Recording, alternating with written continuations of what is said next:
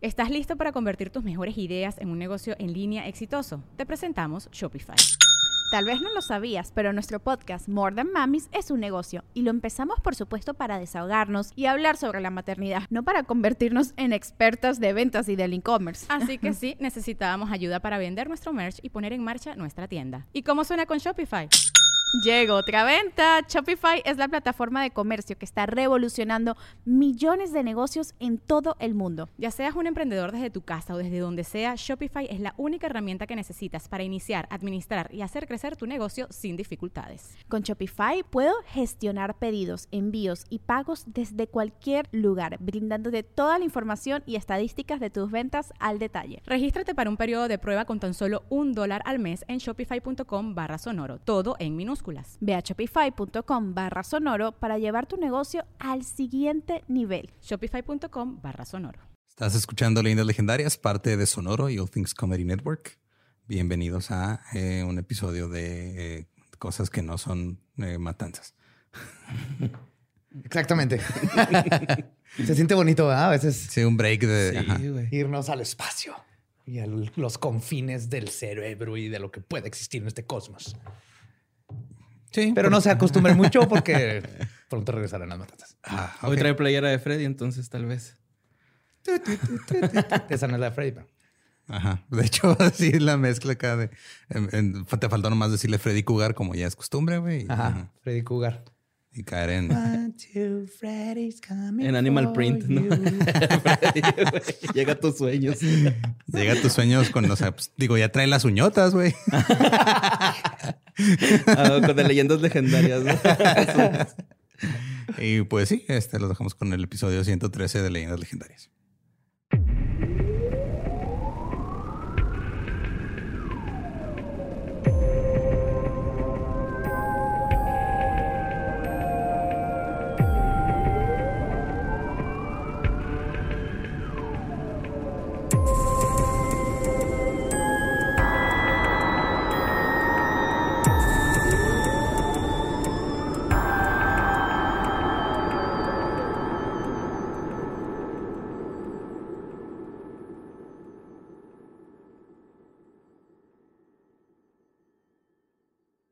Bienvenidos a Leyendas Legendarias, el podcast en donde cada semana yo, José Antonio Badía, le contaré a Eduardo Espinosa y a Mario Capistrán casos de crimen real, fenómenos paranormales o eventos históricos tan peculiares, notorios y fantásticos que se ganaron el título de Leyendas Legendarias. Bienvenidos a otro miércoles macabroso. Espero se encuentren igual de fabulosos que nosotros aquí en el set. Como siempre me acompaña Eduardo Espinosa.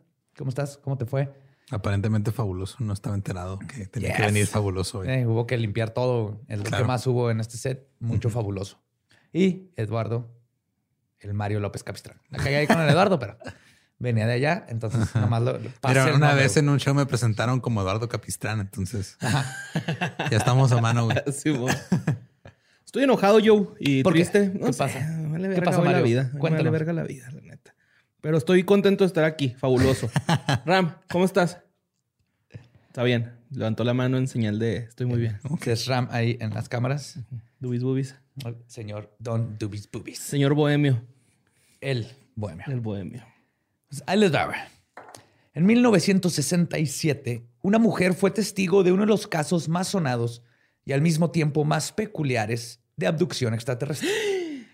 Mejor conocido como un encuentro del cuarto tipo. Mientras preparaba la cena en su hogar localizado en el estado de Massachusetts. La historia, que luego fue documentada gracias a sesiones de hipnotismo, agregó muchos datos a la experiencia. Pero lo más fascinante del caso es que hubieron múltiples testigos y un ave fénix. Hoy les voy a contar la historia de la abducción Andreessen. No sé si la habían escuchado. No. Está bien chingonosota, güey. Wow. Pues me gustaría comenzar recapitulando lo que les había platicado sobre eh, lo que dijo el doctor J. Allen Hynek, que fue el que clasificó los tipos de encuentros extraterrestres. Este, el- esto los hizo según los reportes que había recibido sobre avistamientos de ovnis. Entonces, él dice que los encuentros cercanos del primer tipo es cuando la persona ve un ovni a menos de 150 metros de distancia, porque ya cuando ve lucecitas tiene sus propias definiciones. Eh, del segundo tipo es cuando el ovni deja un rastro físico en la tierra, como quemaduras o ramas rotas, pasto aplastado, esas cosas. Del tercer tipo es cuando la persona testifica haber visto a los ocupantes dentro del ovni. Y la... sin tener un contacto con ellos, ¿verdad? Sí, o sea, que las sombras ahí. Las sombras o en la ventanilla ahí tirándote un dedo. ¡Aquí, ole! Porque, ah, sí. ¿Quieres un hot cake, güey? sí. Ah, cuando vean eso, le hacen así con la manita para que el ovni le haga ¡pup, Les como gusta. Trailer. Ah, como trailer. Les encanta que le hagan con la manita así. así le hago yo a los ovnis. No me contestan, pero algún día. Y pues la abducción de Betty Andreessen es un ejemplo de un encuentro cercano del cuarto tipo, es decir, contacto directo con extraterrestres. Pero es además uno de los más extraños. Lo que hace este un caso, este, lo que hace que esto sea un caso muy polarizante y de hecho varios investigadores del tema se sienten escépticos sobre él. Desde que dijiste sesiones de hipnotismo dije, ya valió verga. Es que si te fijas, pues acuérdate que. Ya donde dulce de por medio. que Betty Barney Hill también así es como es como le sacaron más, más este information. Aún así, creo que es importante investigarlo, ya que a pesar de todo es el encuentro extraterrestre mejor, más documentado, perdón, de la historia. Todo comenzó en 1974, cuando el National Enquirer solicitó testimonios de gente que hubiese tenido contacto con ovnis de primera mano. Ahí fue cuando una ama de casa y madre de siete mandó una carta, pero no recibió respuesta. Pero esta ama de casa no se dio por vencida, ya que en agosto del 75 leyó un artículo en el mismo periódico sobre el Centro de Estudios de OVNIs dirigido por el doctor Allen Hynek. El centro recibió una carta sobre un supuesto encuentro cercano del cuarto tipo que decía, y cito, Estoy muy contenta por leer que alguien está estudiando a los ovnis. Ahora puedo contarle a alguien sobre mi experiencia un encuentro que tuve en 1967 con los ocupantes de un ovni. La carta estaba firmada por una Betty Andreessen. Después de una deliberación, en el instituto decidieron que tal vez valdría la pena escuchar lo que tuviera que decir esta mujer. Pues claro, digo, a eso te dedicas. Sí. Es como si alguien llamara a los bomberos y dijeran, pues vamos a deliberar a ver si vamos a ir a apagar el incendio o no. Ahora, el no, lo pueden apagar ellos solos. ¿Tiene manguera? Ah, ya se le quemó. Ah, no, ahí vamos. Pero como de qué color está el fuego. Está muy, muy caliente la lumbre. El problema con estudiar los S4, si lo voy a decir encuentros cercanos del tipo, S4, es que son los eventos más difíciles de creer. Esto debido a que generalmente los sujetos en cuestión sufren de amnesia selectiva. Es decir, suelen recordar lo que pasa antes y después de la abducción, pero nunca pueden dar muchos detalles sobre lo que pasó durante. Lo mismo ocurrió con Betty Andreessen. Ella apenas recordaba el incidente, pero tenía flashbacks ocasionales sobre el hecho, ya que había ocurrido casi 10 años antes. Aún así, la memoria de esta experiencia paranatural estaba bien enterrada en su cabeza. El autor del libro The Andreessen Affair, James Fowler, y el psiquiatra Benjamin Simon estaban encargados de estudiar la abducción de Betty. Años antes, Simon había hecho otra investigación hipnotizando a otros dos supuestos abducidos que tal vez recuerden, Betty y Barney Hill. Ah, Él fue. Gracias a la hipnosis pudieron desenterrar los recuerdos de la abducción extraterrestre y decidieron hacer lo mismo con Betty Andreessen y su hija Becky, que era la que mejor recordaba el incidente. Ahorita vamos a ver por qué. Ah, cabrón. Las dos fueron buenas pacientes, ya que solo requirieron pocas sesiones para que la hipnosis las introdujera en un profundo trance. Durante esas sesiones, las dos pudieron sacar estos recuerdos traumáticos con gran detalle. Sus testimonios eran consecuentes entre sí, y a la hora de aplicarles el detector de mentiras indicó que decían la verdad. Entonces, dentro de lo que queda de estas dos personas, las dos eh, mínimos creen perfectamente que les sucedió esto. Hasta ahí sí podemos estar seguros. Ellas sí creen que les pasó esto. ¿Estás poniendo nervioso, Borre? Sí, güey. Ahí vienen los ovnis. Ahí vienen los, ahí vienen los ovnis. Además, Betty había estado en la escuela de artes antes de casarse y lo más chido es que fue capaz de hacer dibujitos sencillos, pero muy ilustrativos, están muy bien hechos, sobre su experiencia alienígena. Incluso durante una de las sesiones de hipnosis y mientras ella estaba en el trance, Betty podía hacer varios dibujos en un estado semi-inconsciente, güey, casi como, como escritura automática. Bien, bien hipnotizada, ¿verdad? A ver si pudiera estar, si estuviera hipnotizada, pudiera hacer esto. Pues sí, también chido así sus manitas pachonchitas y todo, güey. ok. Oh. Ajá. A la- pero si eran sus manos o traían guantes. A lo mejor hace frío. en el Ahorita espacio, no te voy a- Seguramente sí no hace te voy a spoiler. Sí, unos usan cuello de tortuga, ¿se acuerdan? Ajá. O bufandas. Ah, pues más adelante, estudiando esos dibujos, incluso se determinó que describió o dibujó perfectamente el interior de cómo irían los, este, Tripulantes. no, lo- los Los botones controles. y los controles de una nave, güey. Ajá. Sí, hay cosas muy curiosas. Pero antes de contarles sobre su encuentro cercano, vamos a conocer más a esta mujer, ya que su pasado puede ayudar a descifrar su experiencia. Betty Andreessen nació en 1937 de una familia profundamente religiosa y de origen finlandés. A los 17 años se casó con James Andreessen, de 21, quien había estado en la Marina cuatro años antes. Se casaron el 13 de junio de 1954 en Fitchburg, en el estado de Massachusetts. Y su vals fue Amo su inocencia. sí, a huevo, un pinche vato. mamá. sus errores. sus persecuciones y su abducción. Un año después nacieron sus hijos. De mayor a menor eran Becky, James, Mark, Scott, Todd, Bunny y Cindy. ¿Todos al mismo tiempo? Todos los aventó así, ¡pum! Vámonos ya. Conejo. Para poder disfrutar de su vida. Ajá. No, no, no, obviamente. Uno por año. Uno, sí, casi. Shit, güey.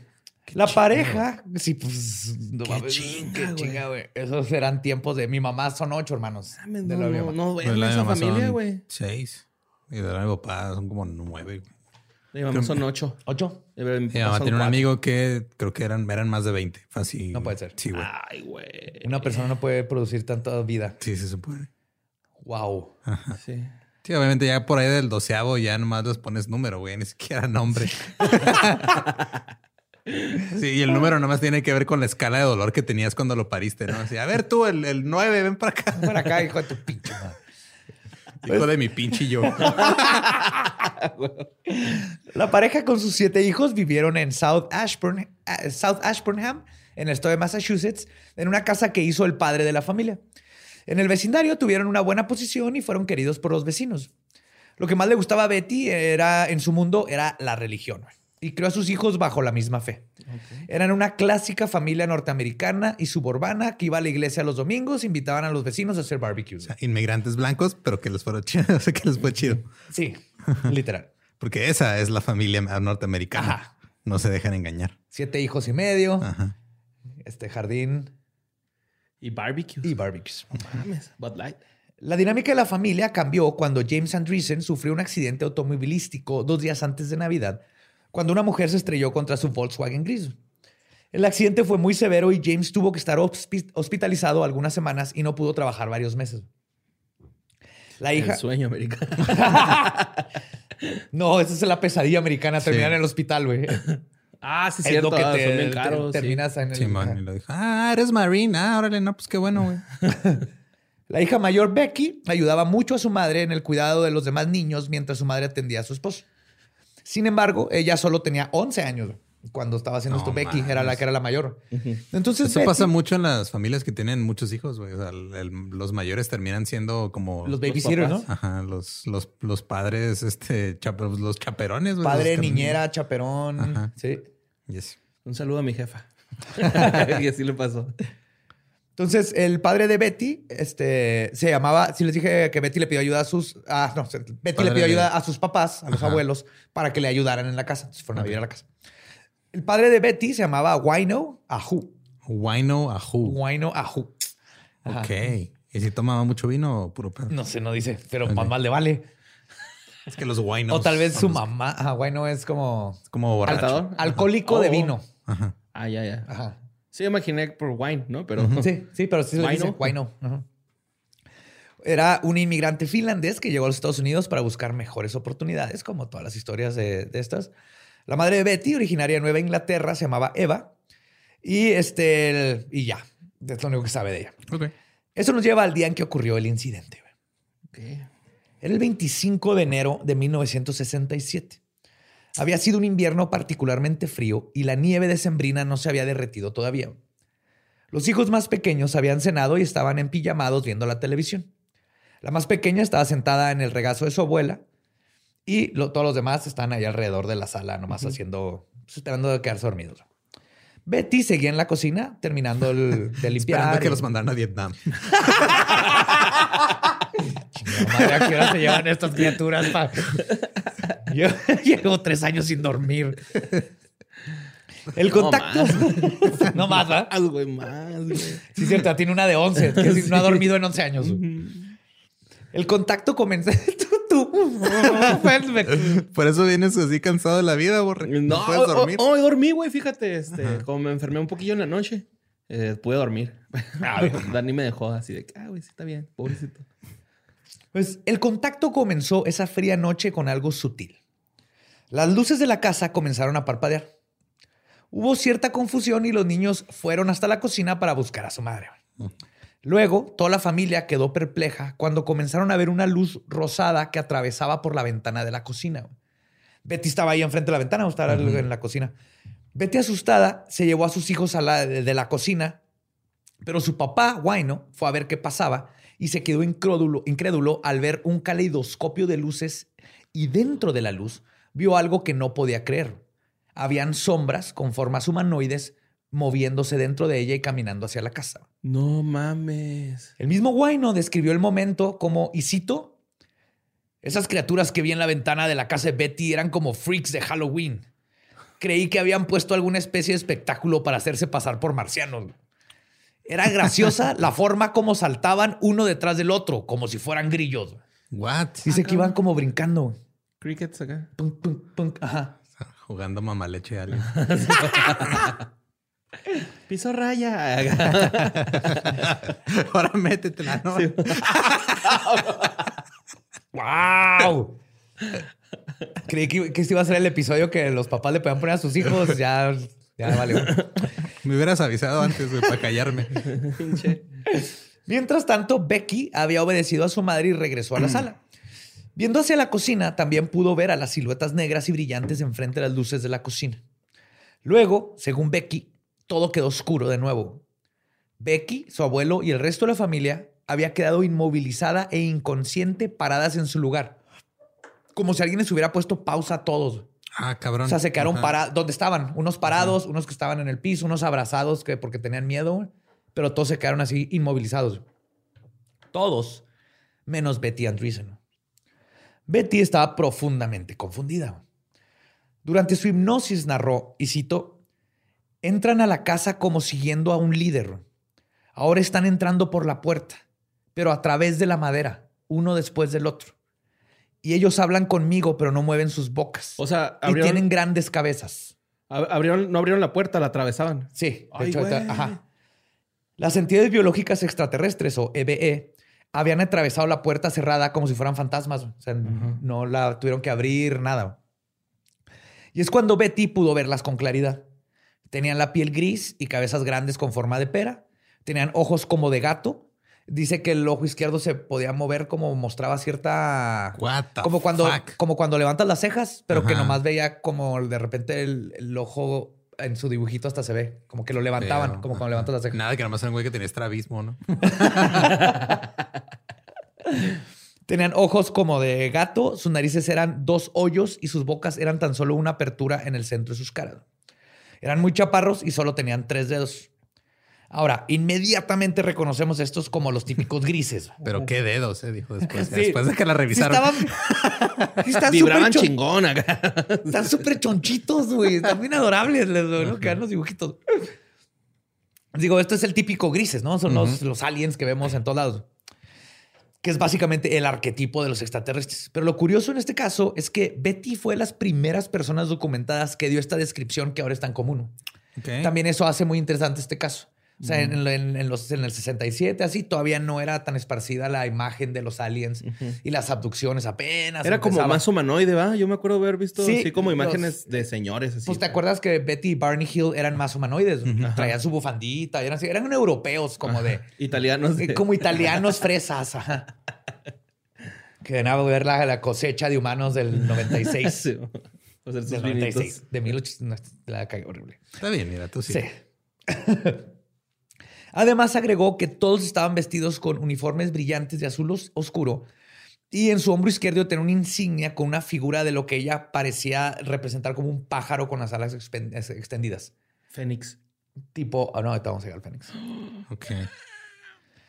Uno pensaría que este tipo de encuentros generaría un choque con las creencias de alguien tan devota como Betty. Ajá. Por eso me hizo importante hablarles de Porque está entrelazado la fe de Betty con todo este encuentro. Pero no fue así. Más bien, parece que sus creencias cristianas salieron a la luz para racionalizar lo que le ocurría. Son ángeles. En la, en la hipnosis dijo, y cito, ajá, pienso que deben ser ángeles, porque Jesús era capaz de caminar a través de puertas y paredes y caminar sobre el agua. Deben ser ángeles. Y ahora pienso en las escrituras que dicen, trata bien a tu huésped porque podría ser un ángel. Yo no sabía que Jesús puede atravesar puertas, pero aparentemente es canon. sí. Pues sí. O sea, lo que pasa con Jesús es que tanto, o sea, podía atravesar ciertas cosas, pero él lo atravesaba el hierro. o sea, es, es como en un RPG cuando tienes que balancear ahí. el Sí. Simón. Y es que aparte fue alumno de Javier, ¿no? Del profesor Javier.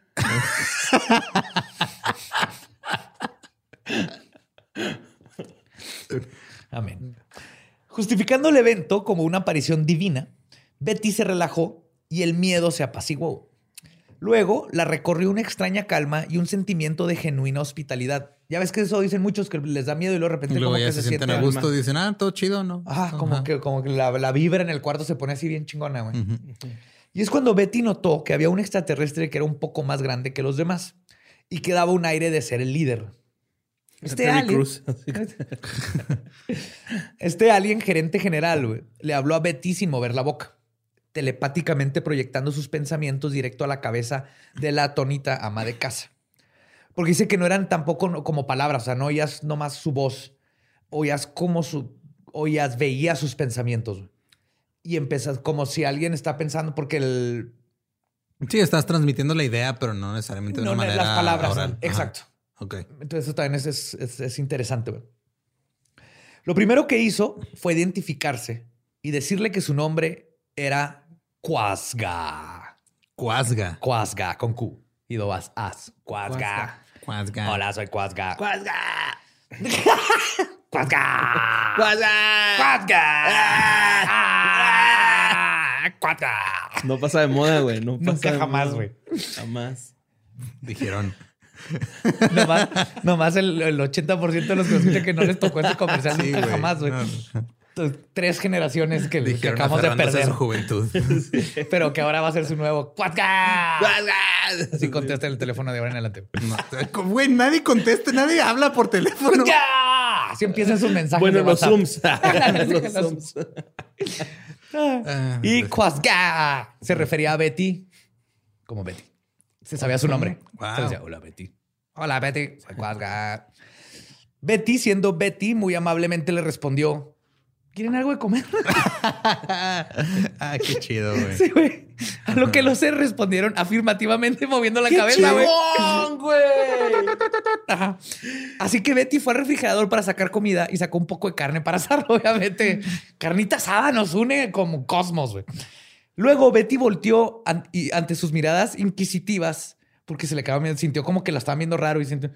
Y uno de ellos le dijo, y cito, Somos veganos. Sí, güey. Lo mismo me imaginé, güey. Sí. Somos vegaliens. Vegalians. ah, yo no, yo soy Vergalien, me échamelo. Somos otra especie. No me preguntes, luego te explico. Más noche te explico. Le dijeron, y cito, no podemos comer cosas que no estén quemadas. Betty puso la carne directo al fuego, se la aventó así en las llamas. Ujú. Pero las entidades se vieron algo alteradas cuando empezaron a ver que salía humo. Y es cuando nuevo Betty sintió imágenes telepáticas formándose en su cabeza que le decían, y cito, pero es que este no es nuestro tipo de alimento. Nuestro alimento está probado por el fuego. Conocimiento probado por fuego. ¿Tienes algo así? Ah, cabrón. O sea, que- ¿Atún? ¿Atún?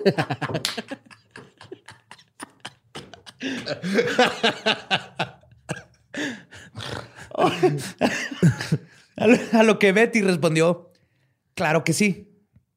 Ahí como dijo, ok, no, no tienen hambre de, de comida, tienen Ajá, hambre de conocimiento. conocimiento, sí.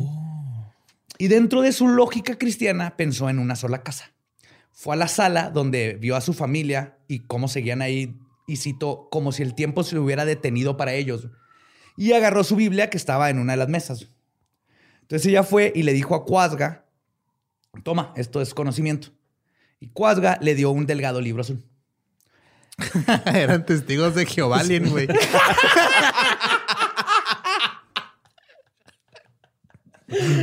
Nada más que ellos no tocaban puertas, se metían a la verga. Pues que ya están más avanzados, güey. ¿Tú crees que una, una materia sólida los va a detener? Vibran sus átomos a través de, güey. Eso es lo que te da. Sí. Ya no tienes que tocar. Que tiene sentido porque los testigos de Jehová tienen su propio planeta cuando se mueren, ¿no? Esos son los mormones. Ah, sí, Ah, es sí, cierto. Perdón, confundí religiones. Sí.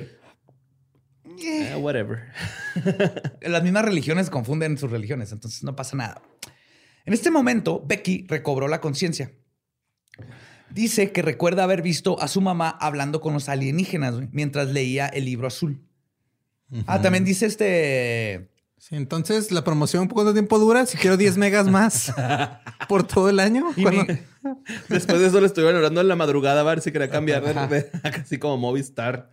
Betty, soy Cuasga. Oiga, también eh, tenemos un especial en toppers ahorita, ¿eh? Si, si le puedo firmar ahorita el contrato, les El mandamos unos el toppers. Betterware. No, que cuando le dio la Biblia, dice que Cuasga la agarró y luego que como que se hizo del doble del tamaño y se puso toda blanca.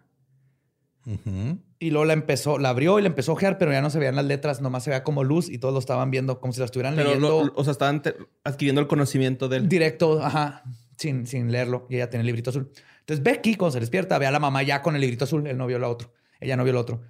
Lo curioso es que durante su sesión de hipnosis, donde recuenta todo esto, la voz de Becky, ahora de 22 años, se escuchaba más aguda, mucho más aguda, güey, como cuando ella tenía 11 años de edad. Entonces en- se regresó tanto, o sea, la regresión era tan cabrón que hablaba como niña chiquita, como cuando ella tenía 11, güey. Ok. Y le bajaba varias octavas, si está bien dicho eso, ¿no? Aprende algo. No, subía. Milton. Subía. Subía. Becky dijo que no sintió miedo porque aquellos seres no parecían quererle hacer daño. Tenían una apariencia horrible, pero no eran hostiles. O sea, sí, sí se le hacían como feos, pero no sentía miedo. Sí, era como Quasimodo, o sea. Guasimo. Sí. Cuasga. Guasgamo. Ella los describió como, y cito, hombres de barro. O sea, decía que eran de barro, que parecían que estaban Ok. hechos de barro, así de clay. Ajá. Que Y- también eso ¿No tiene- quieren cremita? Ahí tengo lubriderm. Con, con cocodrilo así liso. Que también tiene que ver con, digo, el barro es un símbolo religioso muy cabrón. Ah, sí. Sí. Ah, pues sí. Pues de ahí nos ah, crearon a los hombres. crearon. Que se lo piratearon porque en los aztecas también venimos del barro. Y los Del maíz, mayas, ¿no? sí. Ah, no, son del maíz, sí, cierto. No sé cuál es del barro y los... Pero venimos de la tierra. También los nativos americanos venimos de la tierra y el barro y la tierra. Todo está muy bonito. Mm, petricor. Oh. Bueno, dice ella que detrás de Cuasga, o él no sabe que se llama Cuasga, pero estaba el líder, que detrás de él habían tres, otros tres este, más pequeños que parecían trillizos. En otras palabras, eran idénticos, todos fuera de Cuasga. Luego, Cuasga notó que Becky era la única despierta y, igualito que Hombres de Negro, hizo que uf, perdiera la conciencia de nuevo. En cuanto se dio cuenta que está despierta, Eso se me hace muy raro, o sea, porque en, en todos los que hemos visto siempre los describen como que todos son iguales, güey. O sea, Ajá. casi siempre es, o sea, hay uno que tiene alguna característica diferente, si no es el color de la ropa que trae. Son es- asiáticos. pues no, güey, pero hay como un patrón. ajá. hay un patrón Ajá. de, ajá. Tal vez menos xenofóbico que decir que todos son de la misma raza, pero porque se parecen todos. Ajá. Lo curioso es que esa, esa xenofobia viene para todos lados. Claro. O sea, Es que todos los asiáticos se ven iguales, así que... A lo mejor ¿has visto son todos los latinoamericanos, ajá. Sí, como el, Todos los blancos El meme de que Estados hace rato de todos los mis reyes son iguales, son como 20 güeyes, como una especie de soltero. Peleándose por, por una pelota de golf. Ah, no, eso es otro. Güey, no hubo un solo putazo. mames, no hubo un solo putazo. Pinche tiro pen. El único que hubo fue un bachón tecato, ¿no? Así en el cuello, güey. Y acá. todo con camisitas de pastel. Es lo de color que pastel. Buenísimo. Bueno, Ay, Dios. ah, Betty. Entonces, Este, el, Sorry, sorry, sorry, güey. Pues ya, este, el Becky se quedó otra vez, perdió la conciencia. Mientras tanto, Betty pudo abrir el libro azul y vio que sus páginas eran luminosas y blancas. Betty les preguntó, ¿qué hacen aquí? A lo que le respondieron, y cito, venimos a ayudarlos. ¿Quieres seguirnos? Betty les dijo, ¿eres Dios? Testigos de Jehová, güey. La pregunta, le, le preguntó a Betty, ¿eres Dios? Y Cuasga le contestó, hablas de venir a ayudarnos. ¿Por qué? Cuasga contestó, perdón, eso le, le dijo Betty. Y Cuasga le contestó, porque el mundo trata de destruirse a sí mismo. Betty estaba contrariada. güey. Al principio se negó un poco, preguntó por su familia, que estaba en trance todavía, Y Cuasga le dijo que su familia estaría bien. Después le dijo a Cuasga, bueno, si estás aquí para ayudar y eres una criatura de Dios, te seguiré, te seguiré, pero no me engañes. Usando citas bíblicas la, la Betty, güey. Más adelante, los hipnotistas le preguntaron a Betty por qué cree que la hayan elegido a ella para abducirla. Betty dijo que la habían elegido simplemente por el hecho de que aceptó la propuesta. Ok, eso tiene sentido. Sí. ¿Sí? A lo Pues mejor que- a buscar en más cantones, ¿no? Y ella, sí, arre. A lo mejor y si les dices no ni madre, Sí, van al te celular. vuelven a dormir y no te acuerdas ni de nada, güey. Nunca te diste cuenta que te habías ganado un pinche crucero en el Sí, espacio, pero sí. le dijiste que no, que te dio miedo. En Cuasga, Las Frozen son lesbianas. Vámonos, Betty. Sí, es como nunca sabremos si en realidad alguien ha llamado el número que está ahí en el baño público y se la ha pasado chido. güey. Ajá, sí, es de esas Igual y cosas. sí. Pues Betty se paró detrás de Cuasga y así como entraron, salieron junto con Betty, güey. Atravesaron la puerta. Guau, entonces te pueden hacer atravesar paredes. Claro, tiene sentido, güey. Igual Como que Flash, Goku. te hace vibrar a la misma frecuencia que las moléculas de la puerta. Y entonces el espacio entre nuestras moléculas Ajá. y todo lo demás es infinito, güey. Entonces sí, técnicamente nos deberíamos de caer. nos deberíamos de caer a través del piso y las cosas sólidas, güey. Pero es nuestra conciencia la que nos dice que no. O la gravedad. Pero si logras vibrar prrr, a la frecuencia o tienes el poder mental, puedes atravesar puertas. güey. Ya ves, tengan cuidado. Si andan vibrando alto, se van a quedar atorados en una puerta y a la mitad. Como en el experimento en Filadelfia, que luego, luego hablaremos de eso. Pues luego comenzaron a flotar y se desplazaron como si estuvieran en una banda eléctrica que atravesaba la puerta de madera hasta la, perdón, hasta la nave espacial. No es muy claro cómo fue todo ese viaje. Cuando se dio cuenta, Betty ya estaba en la nave espacial. O sea, tiene como flachazos de cómo atravesó la puerta, pero no recuerda caminar. güey. Cuasga le dijo a Betty que confiara en él. A continuación, hizo que el piso de la nave se hiciera transparente y es cuando Betty por fin pudo ver hacia adentro de la nave. Se abrió una puerta por orden de Cuasga y todos los tripulantes, junto con Becky, fueron abducidos por la máquina. La primera habitación de la nave era como una especie de burbuja. Betty se sentía adormilada y ligera. Si le dijeron ahí 15 días de cuarentena, porque no sabemos qué virus traigas toda la tierra, no nos vayas a contagiar. Y luego ya, ¿qué? Más o menos. No mames. No están pendejos estos güeyes, güey. Pero ese es un dato muy... Ahí va. Los aliens se la llevaron a un cuarto circular. Ajá. Betty les preguntó, y cito, ¿por qué tengo que estar aquí?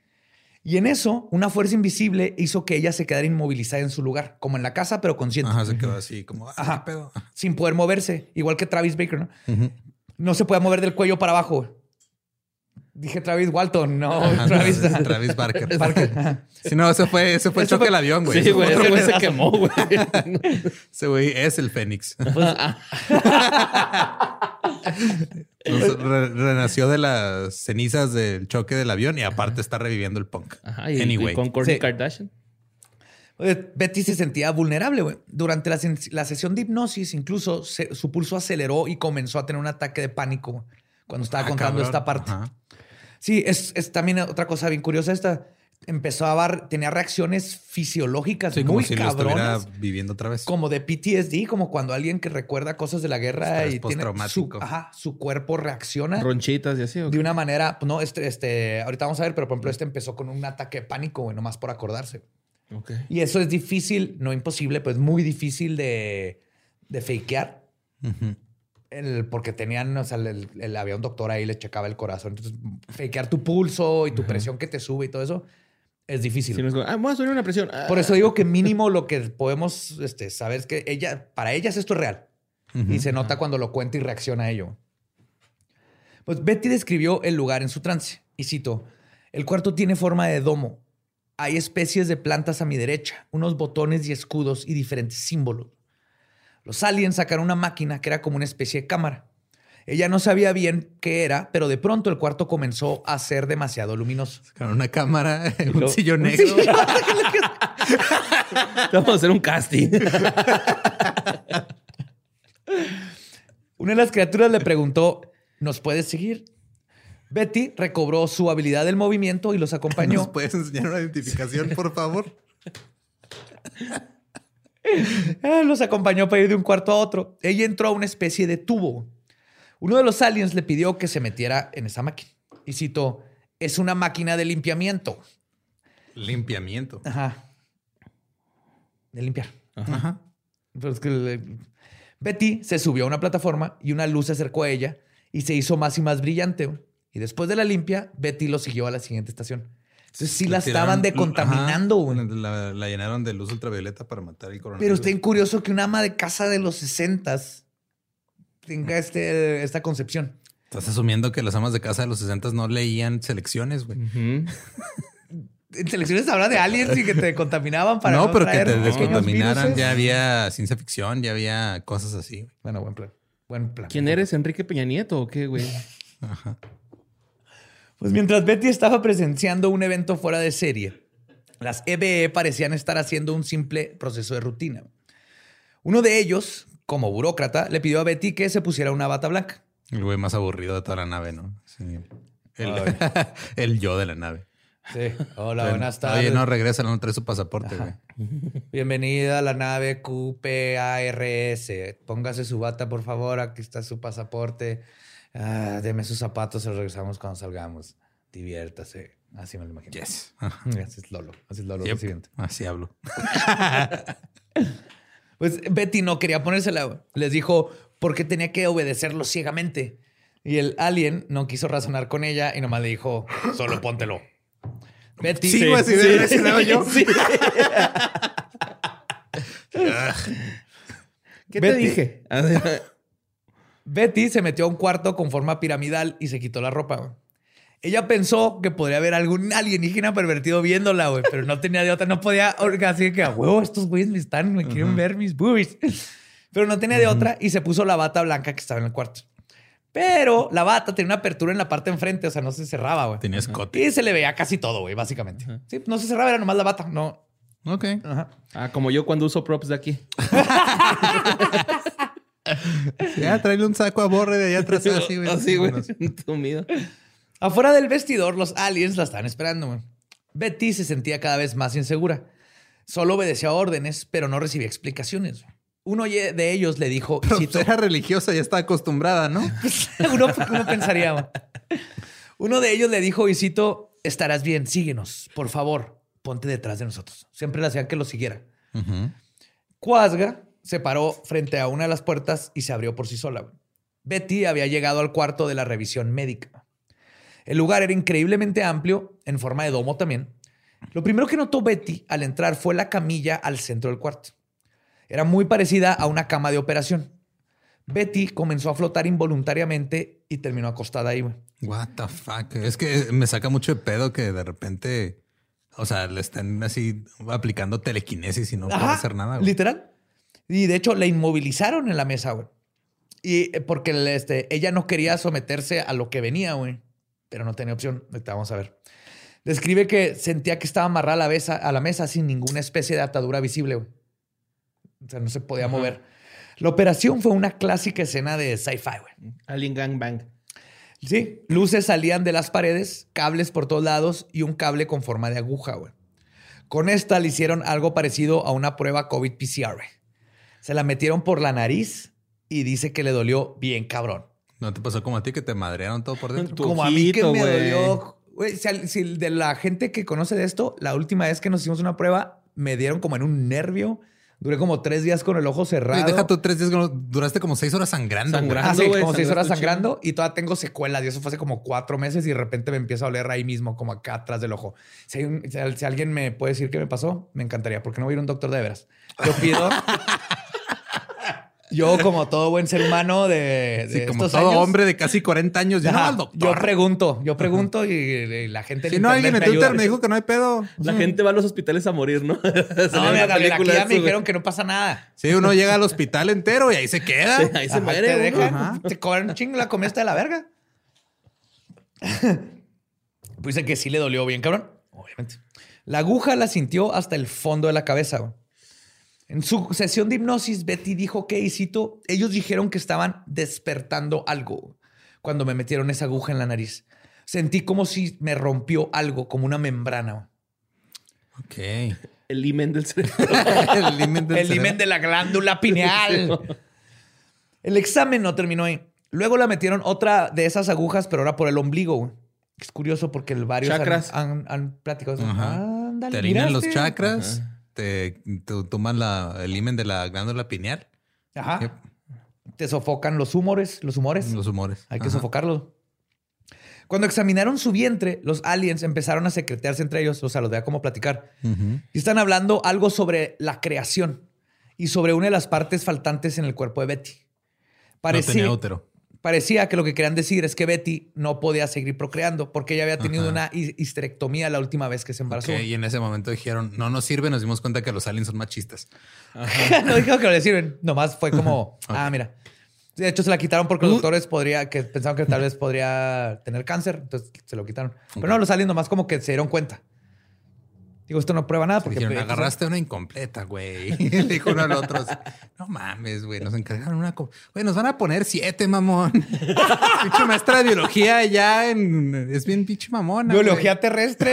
biología terrestre 2, vamos a reprobar, neta, Pues güey. eso pasa por el- esto era para el lunes y me dices en domingo que Sí, necesitamos mo- una persona, güey, sí. Pues yo agarré la primera, esta Betty, ¿cómo ibas a ver? No me dio chance. Ay, güey. Betty se sometió nuevamente a ese trauma enterrado en su memoria. Durante la sesión de hipnosis comenzó a sentir un dolor insoportable al revivir cómo los aliens le metían una aguja por la nariz. Cuando Betty sintió ese gran dolor, Quasga le puso una mano en la frente y otro encima de la cabeza. Y el cuerpo de Betty comenzó a relajarse considerablemente.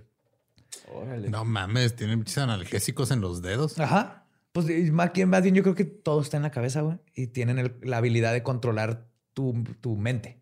Si pueden hacerte que olvides cosas o que te quedes paralizado, pueden hacer que dejes de sentir dolor. Esa es mi teoría. Te pueden hacer flotar. Tiene ¿no? sentido. Pero a lo mejor Betty, trae LSD en los dedos y... La- Sus dedos mágicos. tal vez. Pero Betty, obviamente, se sintió como un conejillo de indias. Los aliens hablaban entre ellos, la trataban con actitud médica fría y desapasionada. Desapasionada. Que pues, como, como ¿Y médico. Casgua no metía ahí su... El Cuasga, guano, no, pues guano, Cuasga era el que estaba... la calmó, Ajá, le puso quitó ahí para que- cabeza para que no se le. "Ya, Pero con güey". los otros cabrones, ya no se están pasando verga con la Betty, güey. Nos, Eh, nos tienen que hacer trató de dar de comer, güey.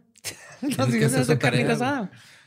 Betty recordó que los EBS comuni- se comunicaban entre ellos y decían, y cito, están diciendo que tienen que medirme para la procreación.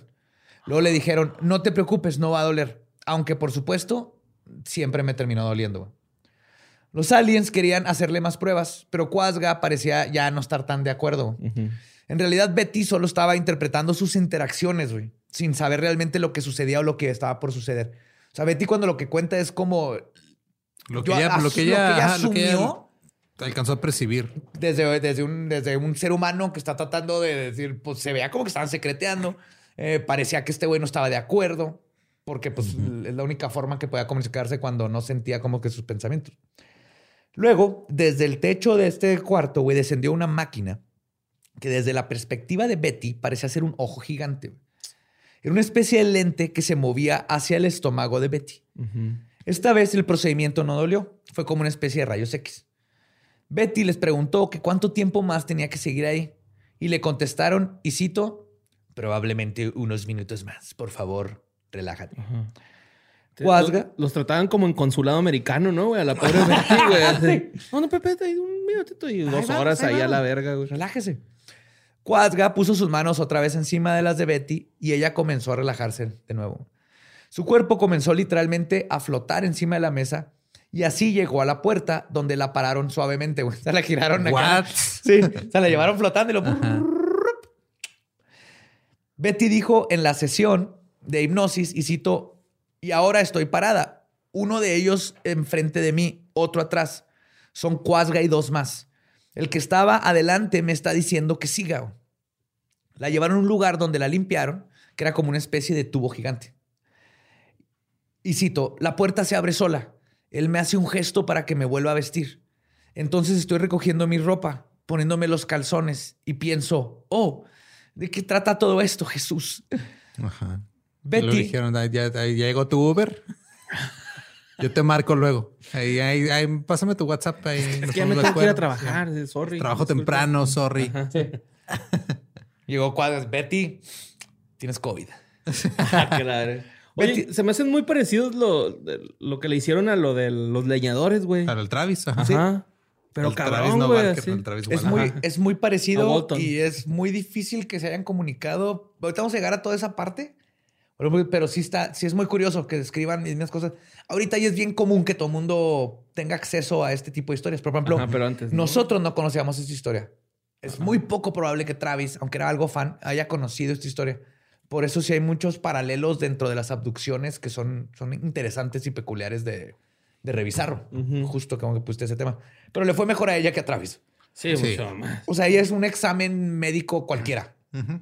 Siempre es incómodo, pero no es, no, no es No terrorífico. nada. Ajá. Ajá. Pues Betty terminó de vestirse y le gritó a sus captores que ya estaba lista, güey. ¡Ya acabé! Como cuando te limpian el culo de niño. ¡Joven! ¡Ya! ¡Mamá! ya acabé. ¡Ya acabé! En una pared se abrió una puerta que le recordó a Betty este, un túnel de metro. Ella y los aliens comenzaron a flotar como si estuvieran avanzando a través de unos rieles de tren, sin un tren. Parecía que Betty estaba saliendo de la nave, caminando hacia un lugar desconocido. Llegaron a un cuarto cilíndrico con cuatro sillas de cristal. Le dijeron que se sentara con ellos. Betty les preguntó, y cito, ¿qué va a hacer esta cosa? ¿no? Y hubiera hecho lo mismo. güey. Dijo, va, va, va. ¿Qué va a hacer? Me trago por el culo, ¿ah? ¿Dónde está el pastel? Lo prefiero. Yo te estaría bien ciscado, güey. No, a ver, a ver, compa. No, no. Me vas a sentar por rodillas, hasta que no me digas qué pedo. A lo que le respondieron, y cito, por favor, siéntate. No te vamos a hacer daño. Y en eso, el cuarto comenzó a helarse. Aparecieron unos tubos con sillas de cristal. Uno de ellos le dijo que había tres tubos que le iban a meter, que le iban a meter uno de ellos y que lo iban a llenar de líquido. Imagínense unos tubos ¿Le iban así que salieron del techo. güey. Ah, yo pensé que se le iba a meter el recto, güey. No, no, No, no, no. no, o sea, eran no. tubos así como... Así Como los Jetsons. Sordon en Power como de. Jetsons, como de. Jetsons. Ajá. Sí. Dije, te vamos a meter ahí y va a estar lleno de líquido. Y Betty les dijo con miedo, no mames, me van a ahogar si lo hacen, güey. De nuevo, uno de los burocraliens le dijo, le aseguró. y Un cito, LOL alien. Un practicalien. Practical. Le dijo, y cito, no te vas a ahogar. Solo cierra los ojos y vas a estar bien. Y lo... y se fue a, a sacar 10 copias más. La conectaron a unos tubos. Dos en las fosas nasales y uno le entró por la boca. Eran para que pudiera respirar debajo del agua. Luego comenzó a salir un líquido gris que comenzó a caer sobre su cabeza y a llenar el lugar en el que estaba, güey. Se empezó a llenar todo el tubo. Betty, por instinto, solo cerró los ojos y esperó, güey. Mientras contaba esto en la sesión de hipnosis, Betty comenzó a soltar sonidos como de placer y a gemir y a decir, y cito, "Mm, se siente bien. Se siente como un remolino vibrando a mi alrededor. Ok. O sea, que esa sensación del tubo líquido, Te vamos a sacar quiero la uno, güey. ¡Guasga, quiero! Pues claro, digo, es que también estaba, digo, súper religiosa, güey. Siete hijos, obviamente, nada más eh, no, nada más era para reproducirse, no Ajá, era por un jalón- placer. güey. jalón de Claro, yo greñas. creo- sí, sí, no, no, no, pobre. Le, le- que le dijeron Sí, que la masturbación era mala. y- Ajá, pobre, güey. Y ya la siguiente vez, de repente, nomás llegó su esposo a la casa y así estaba un tambo, güey, y dos mangueras. Y le dijo, mira, tú nada más confía en mí. Esto te va a gustar. Esto te va a gustar. Acabo de aprender algo. pues las oscilaciones tranquilizadoras continuaron. Pero su, su tranquilidad se interrumpió por un momento cuando le dijeron que le iban a dar un líquido para que se tragara. O sea, todavía Ah, faltaba. cabrón. O sea, se iba a tragar algo abajo, pero Estaba ya dentro estaba, del ya líquido. estaba cubierta. Estaba respirando por los de la nariz y, Y en el, de- en la boca. el de la boca no era para respirar. Betty sintió en eso una especie de jarabe que empezó a resbalarse adentro de su garganta. Según Betty, sabía dulce y agregó, y cito, estoy aquí. Le habían tomado jugo de piña, ¿no? Antes, güey. Pues Betty bien verga. Ya, Y cito dijo, estoy aquí y siento esta vibración y se siente bien, güey. Me siento relajada. Ah, güey. un día de Totalmente. spa. güey. Sí, de sus pa más vergas. güey. Después de un tiempo, las vibraciones pararon, el líquido gris se drenó y el tubo se abrió. Cuando abrió los ojos, notó que los EBS ahora tenían capas negras y le indicaron que la siguieran.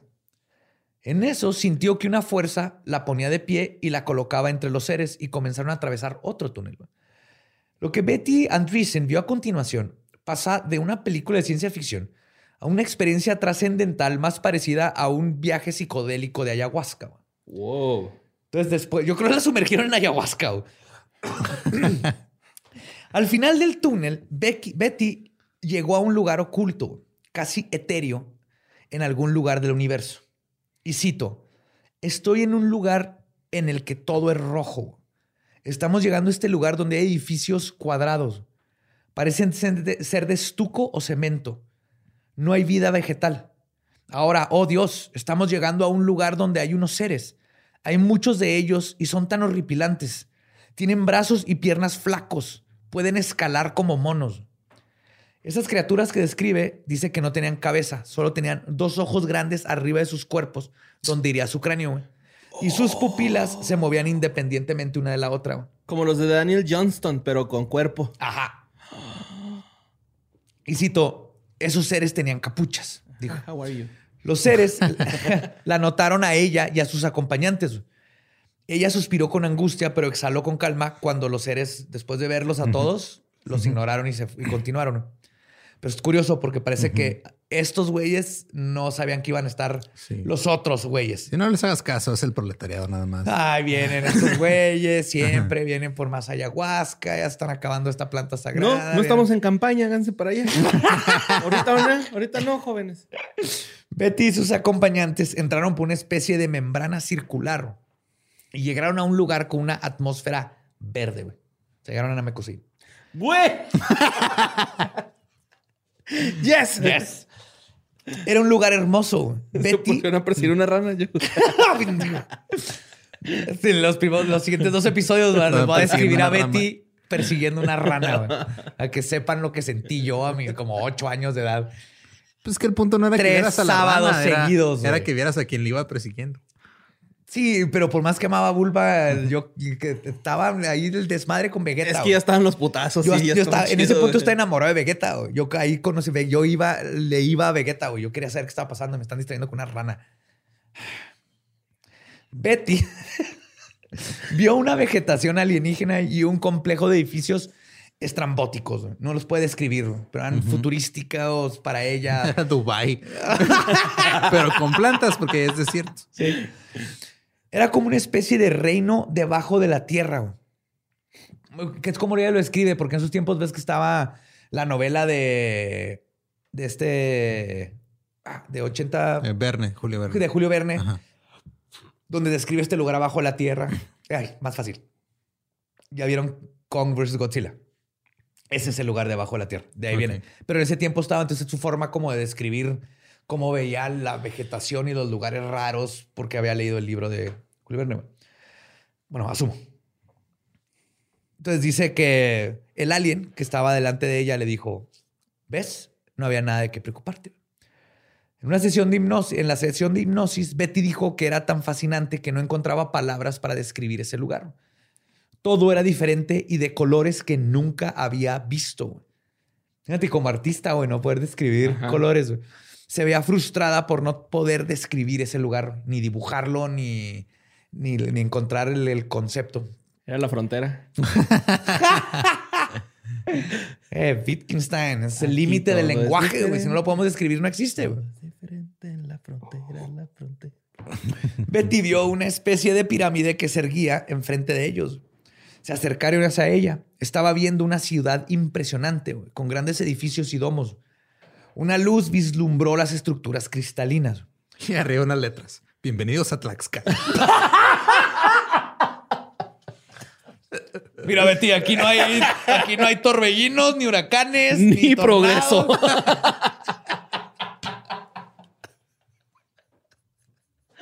no, güey. Un abrazo a la gente de Tlaxcala. Ah, saben que los amamos, Los queremos un chingo. Ay, más y menos sabemos que existen. Ajá, sí, sí existen.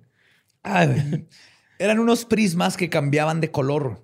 En eso, una figura frente, o sea, ya veía RGB, güey. Ya, Ya, está, ya ya, vio ya. RGB, güey. Vio una figura frente a la luz que se hizo más distintiva.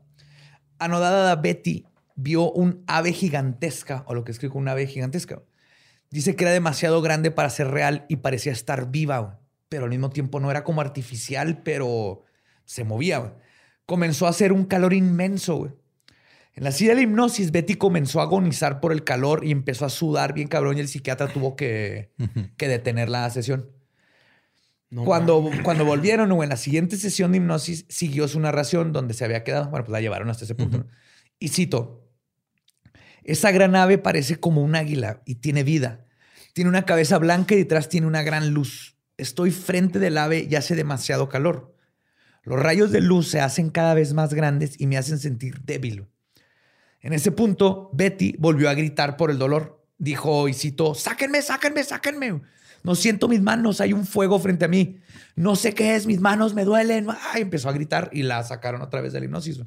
Verga. Sí. Hasta este momento, la narración de Betty se asemejaba en muchas de las cosas a los otros testimonios de un S4. Pero el episodio del pájaro no encajaba con el modelo. El hipnotista, tratando de indagar más sobre el posible significado de esta experiencia, le preguntó y citó, ¿crees que esa ave era Dios? Ser un psicólogo, ya he platicado con ella. Y Betty le contestó y citó, no. Yo siento que la luz que irradiaba detrás de su espalda era la manifestación de Dios. Se empezaron a tener una plática ahí. Y se puso existencial el Eh. pedo y se puso raro. Eran güey. Sí. De hecho, irónicamente, este fue el evento más inverosímil para Betty, güey, sobre su abducción. Ok. Incluso ella temía que nadie le fuera a creer por este dato en específico. Lo de que se metió a su cocina y les ofreció carnitas a los aliens. Sí, sí. No hay pedo. Es Eso como el vato que. es normal. Es como el, como el ranchero que me dijo: Aquí no hay fantasmas, no seas estúpido, huerco. Hay mucho ovni. mejor día de mi vida, mejor día de mi vida, pero es exactamente eso, ¿no? Así me dijo. Estás pendejo. Pendejo, ¿cómo creen esas pendejadas? Huerquillo. Los fantasmas no existen. Un chingo de ovnis bajan por allá atrás. Tres de la yo, ¡a la madre! I love this. Está bien vergas. Lléveme. Sí. Pues regresando a la experiencia de Betty, güey. La luz cegadora y la temperatura sofocante se sumaron. Betty abrió los ojos lentamente y descubrió que esa ave había desaparecido. güey. Una resolana roja irradiaba de una, de una duna de cenizas que era lo único que había quedado. güey. Ese era el ave fénix. Betty pasó de tener calor ahora a sentir frío glaciar. O sea, como que lo- la única fuente de calor era, Era el ave. esta ave, ajá, o lo que había como un ave. güey. Luego las cenizas comenzaron a tornarse grises y tomaron la forma de un gusano gris gigantesco, güey. Yes. Y también lo cagado es que no se menciona aquí para nada, pero todos estos son elementos también de alquimia. güey. Son metáforas el- el- de los colores y el fénix y el gusano, metáforas de alquimia para, para cosas del cosmos y de astros y todo. Es muy curioso y te pones a analizarlo con otros este, filosofías de otros lados y conocimientos, te, te, te revienta más la cabeza lo que, lo que esta señora está diciendo. güey. Pues los investigadores pensaron que lo que Betty había visto era nada más y nada menos que la muerte y renacimiento de un ave fénix. O sea, los doctores le dijeron, está, está escribiendo un fénix. güey". De hecho, este ser mítico también es representado en el arte y literatura cristiana. güey. Es un símbolo de inmortalidad y su resurrección, ¿no? Iki. Aquí, ah, mi- Yes. el mejor caballero del zodiaco del mundo. Sí, güey. Y el que menos tiempo en pantalla tiene, güey. Es que lo único que necesitas, güey, es poquito, güey. Es, es es el orgasmo en Caballero del Zodiaco, güey. Es puro foreplay, foreplay. Llega Iki, ¡ah! ¡ah! Y tienes un Ni hermano pendejo. demás, Ajá. Ey, no hables mal de Sean. No hables mal La de neta. Sean. Amo a Sean. Está bien pendejo, Sean, güey. Sí está en Es pendejo, un pero- panochón. sí, Wow. sí, güey. Está muy pendejo. Pues, luego Betty escuchó varias voces que sonaban al unísono, dando un sonido grave y melancólico. Morrissey cantando. Ah, cómo me caen los huevos de puto, güey. Sorry. Soy yo. Imagínense a Morrissey, empieza a cantar Morrissey. güey. Betty repitió el mensaje de esta voz en su sesión de hipnosis. Y cito, si están haciendo carnitas, no salgo a tocar. Sí. Hijo de la verga, güey. No, güey. no. Sí, sí, sí, Dick, pero su música está bien verga. Sí, güey, sí. Hasta Pero es cierto. un- Digo, ah, Eh, Mira, no es The lo Smiths está chido. pero es un Bueno, dick. sí, Smiths y una Sí. que otra de Morrissey. Sí, los Smiths están bien vergas. Sí, luego bienvenidos a más- leyendas musicales. Nada más salen los Simpsons y la hace de pedo porque lo ponen gordo, güey. Pero bueno. Ay, fuck you, Morrissey. ¿Qué dijo? ¿Qué dijo esta ave o el pedo este raro? No, las voces, empezaron Ah, las las voces, que llegaban de todos lados. Dijeron, y cito, ya has visto y escuchado, ¿entiendes? Yo les digo, no, no entiendo. ¿De qué se trata todo esto? ¿Por qué estoy aquí? Te hemos elegido, le dijeron. Porque me eligieron a mí. Te hemos elegido para mostrarte al mundo. Betty luego le preguntó, y cito, ¿eres Dios? Y la voz le contestó, te mostraré sobre la marcha. Le decía cosas como, y cito, todavía no ha llegado el momento. Cuando sepamos que tienes fe, confiaremos en ti. Y Betty respondía, pero yo tengo fe, fe en Jesucristo y en Dios. La gran voz respondió lo siguiente, y cito, nosotros lo sabemos, por eso te hemos elegido. No tengas miedo. No voy a no- te voy a mandar de regreso. Nunca te haría daño. Es tu miedo el que te hace sentir estas cosas. Libérate del miedo a través de mi hijo. What the fuck? Sí, ya se fue totalmente Sí, ahí religious. Full religious Christian mode. Estas Ya últimas palabras. Espíritu Santo, güey. A mí se- todo esto, ella seguía en su rutina de vibraciones, güey, y este, este fue su primer orgasmo, güey. Toda esta experiencia del Sí, fénix por, y por- todo. por el pájaro caliente, güey. Pues, pájaro caliente. nunca había visto esto en mi vida. Así. Vio a Dios, fue increíble, güey. Sí, del, pues, pasó el había pájaro caliente. un pájaro tan caliente. Pasó el pájaro caliente a un gusanillo ahí todo pendejado. Pues sí, güey, tiene todo el sentido del mundo. Ay, trompita de Dumbo. ah, güey, sí, güey.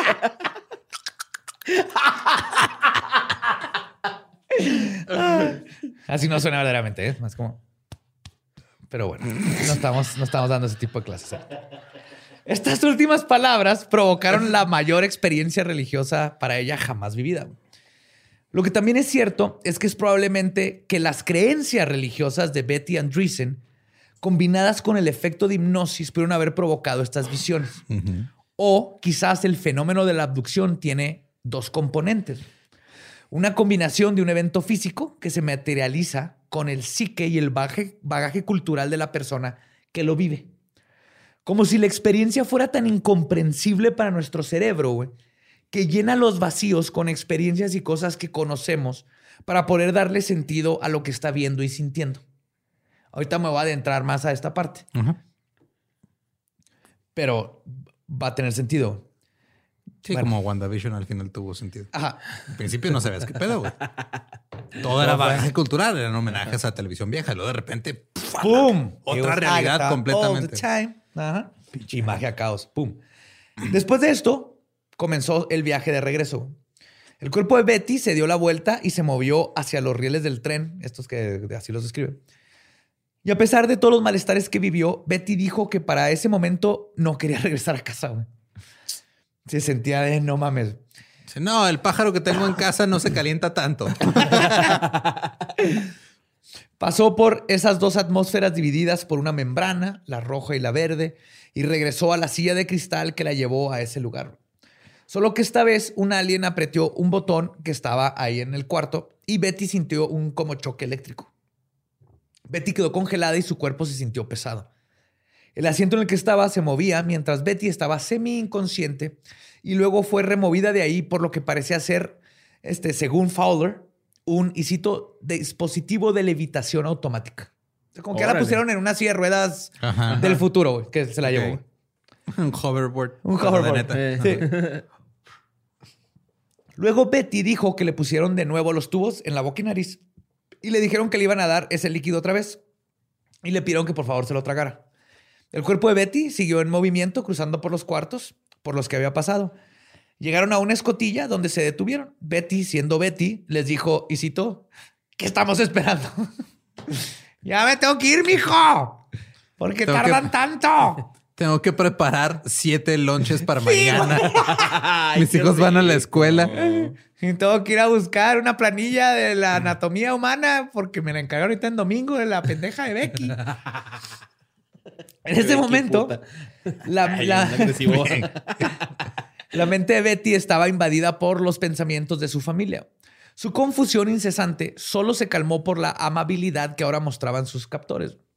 En eso, una puerta se abrió y entró de nuevo Quasga, quien puso sus manos en sus hombros. Él lo volteó a ver este, con sus ojos negros, así directamente a Betty, y le dijo, y cito, tienes que olvidar esto por un tiempo. Pero antes, Quasga le comunicó un mensaje de despedida telepáticamente. En la sesión de hipnotis, de hipnotis, de hipnosis, Betty citó sus palabras. Y cito, esto es lo que dijo Cuasga. Dice que mi raza no me va a creer hasta después de mucho tiempo.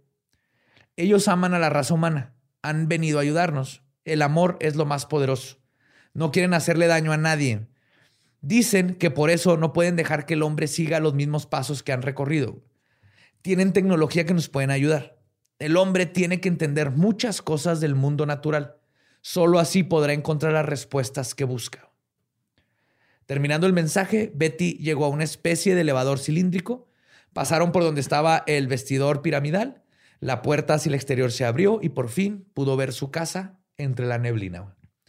Ella, junto con dos de sus captores aliens, flotaron hacia la casa. Cuando llegaron, Betty encontró a su familia en la misma posición y también se enteró que los EBS habían dejado a uno de ellos en la casa, güey. Cuidándolos. Cuidando a la familia, güey. No manches. En lo que todos se fueron a la nave. O sea, llegaron, ¡eh, qué pedo, güey! ¿Todo bien? Todo, ah, todo chido, Simón. Sí, ¿no? la, la chavita se despertó un rat- un ratito, pero la, la volví a dormir. Nada más. Con un popsicle, güey. Sí. No, pues nomás agarré tres paletas del refrigerador. eh. No sé. Eh, levanté la tapa y la otra madre cuando mié, ¿eh? Yo siempre hago eso. Le bajé todo, todo chido ahí con el baño. Su esposo ya tenía los dedos rotos, ¿eh? Cuando... Oiga, nomás que no me pasaron la clave del Wi-Fi, pues. Ya me gasté mi. Me lo van a Mis recompensar datos, ustedes, ¿ah? Ya mis me gasté mis datos. cabrón. Sí, sí cuentan como este... Ay, se me fue el nombre de... Cuando vas a otro lado, güey, te los pagan. Todos los las cosas. Viáticos. Viáticos. Son viáticos, sí. van a pagar los viáticos. Van a quedarte aquí. sí. Los aliens en, en- en eso despertaron al papá de, de Betty, que estaba todavía en la cocina sosteniendo unas esferas sobre sus hombros. Eran como una esferita de metal. Se las pasaban y es- con eso empezaron a despertar. El padre comenzó a moverse, que bueno, técnicamente es el abuelo. El guano. ¿Eh? El guano. El. Simón. El guayno. Pero estaba todavía como inconsciente, güey. O sea, ya, ya se empezó a mover, pero estaba así de... Como sonámbulo. Como Crudón. sonámbulo. Crudón. Betty les preguntó qué estaba pasando. Que por qué su papá no reaccionaba. Porque le, le gritó papá y el papá no, lo- no le, habl- no le hablaba ni, ni reaccionaba. Y le contestaron que todo estaría bien. Él mismo fue hacia la otra habitación y el papá de Betty lo siguió con un, este, como zombie. O sea, uno de los aliens caminó y iba atrás de él así como zombie. güey. Este, en la sala, los siete niños y la abuela igual parecían estatuas. Uno de los aliens le dijo, y cito, Betty, tienes que olvidar todo esto. güey. Estos recuerdos regresarán a ti en el momento indicado. Por lo pronto, ahí te dejamos el libro en la mesita. Y también le aseguraron que no le habían hecho nada a sus hijos y que todo estaría bien. Luego, con la misma esfera que traen en la mano, llevaron a los niños a la cama, así como flautista de, De Hamelin. de Hamlin. Ajá.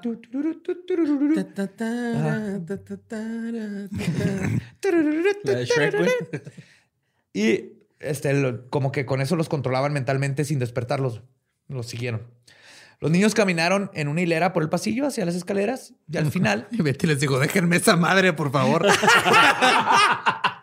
por lo que quieran, güey, Y déjenme al cabrón que los estaba cuidando, ¿no? Sí. Que hagan los lunches de mañana, sí. Al final, sin darse cuenta, otra de esas criaturas estaba frente a ella, sosteniendo una especie de vela verde. Betty le preguntó su nombre y el otro le dijo que se llamaba Snoop Dogg. eh, Yuhup. Yuhup. Ah, Sí, pues más o menos. J-O-O-H-O-P.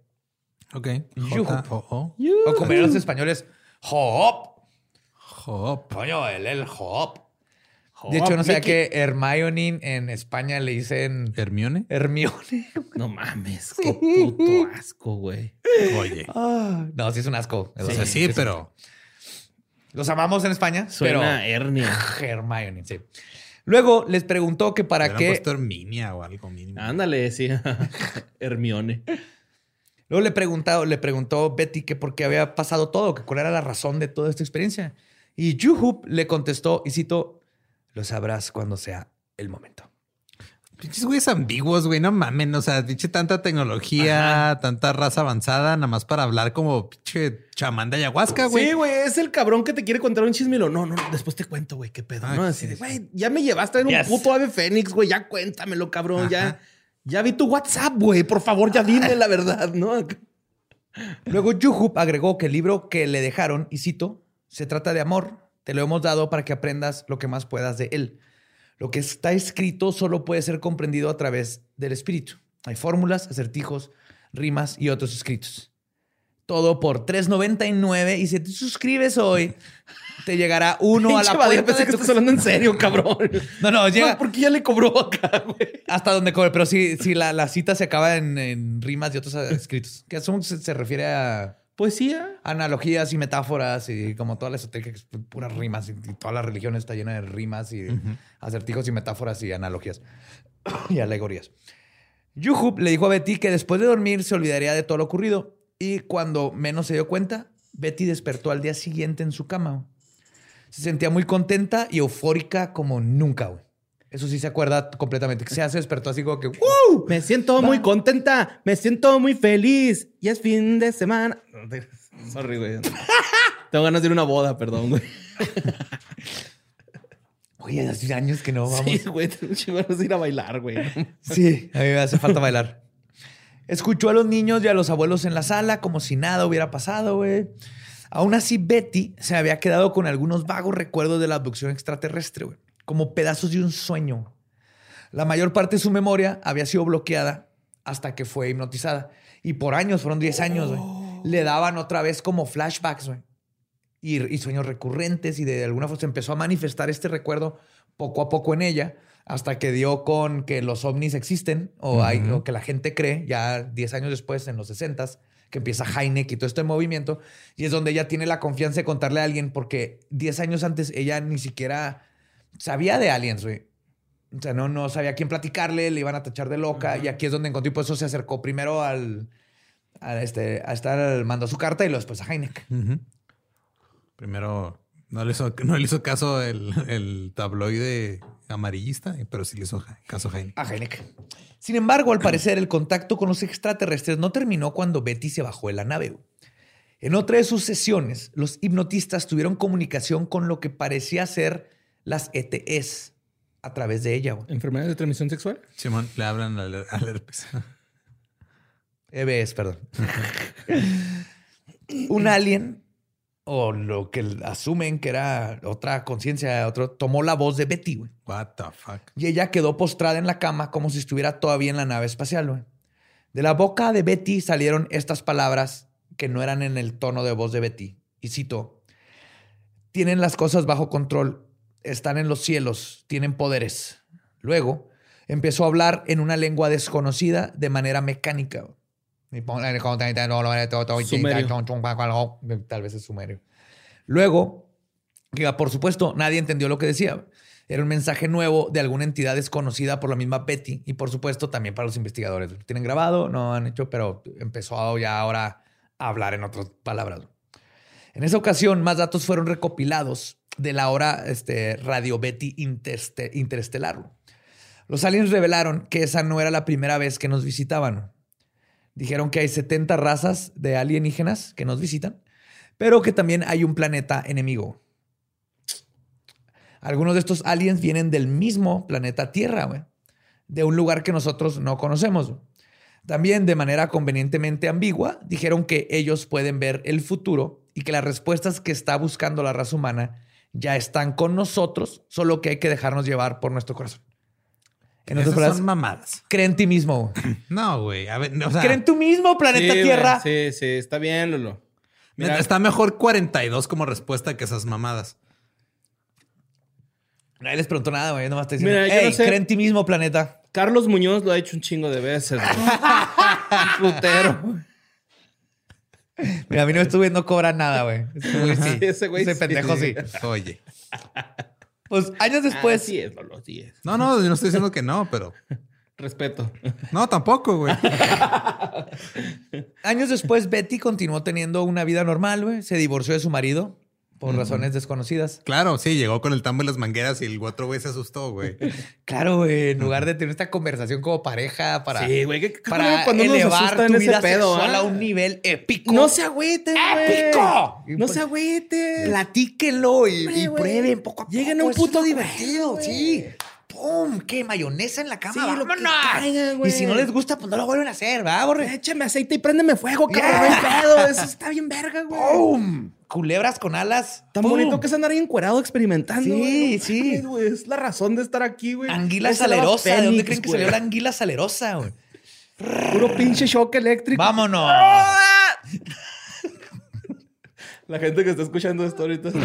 Llegó en este momento así. What the f- ¿Qué estás escuchando, mija? Otra vez escuchando a tus muchachos esos satánicos, Los que ¿verdad? dicen groserías. Esos que dicen groserías y hablan No, y no, se no, ríen de están los hablando muertos. de, de la anguila. Están hablando de anguila. Escúchelo, señora. Más adelante, Betty se volvió a casar con su media naranja, literalmente, güey. Un hombre que también dice que fue abducido por el alienígena. Ah, Ajá. Como, como la película, güey. sí. Sí. Ajá. Que dijimos Fue, que... fue como el cómic ese, ¿no? De que están dos personas hablando así, como en un bar, así, dos, dos monitos, y luego empiezan a hablar de lo mismo, se empiezan a besar, güey. Sí, así fue. Oh. Así de, ¿qué? Un, un tubo, dos mangueras en la nariz, una en la boca, y se empiezan a besuquear, güey. Sí. Sí. Pues como mencioné al principio de este- que dije, este caso es peculiar. güey. Y esto radica en las partes que se desvían de lo que conocemos como un típico caso de abducción. Toda la experiencia religiosa que describe Betty es raramente escuchada en cuestiones de encuentros del cuarto tipo. O, por lo menos, eso es lo que creemos. Y la conexión entre estos dos temas, visitantes extraterrestres y visiones religiosas, podrían tener más en común de lo que creemos.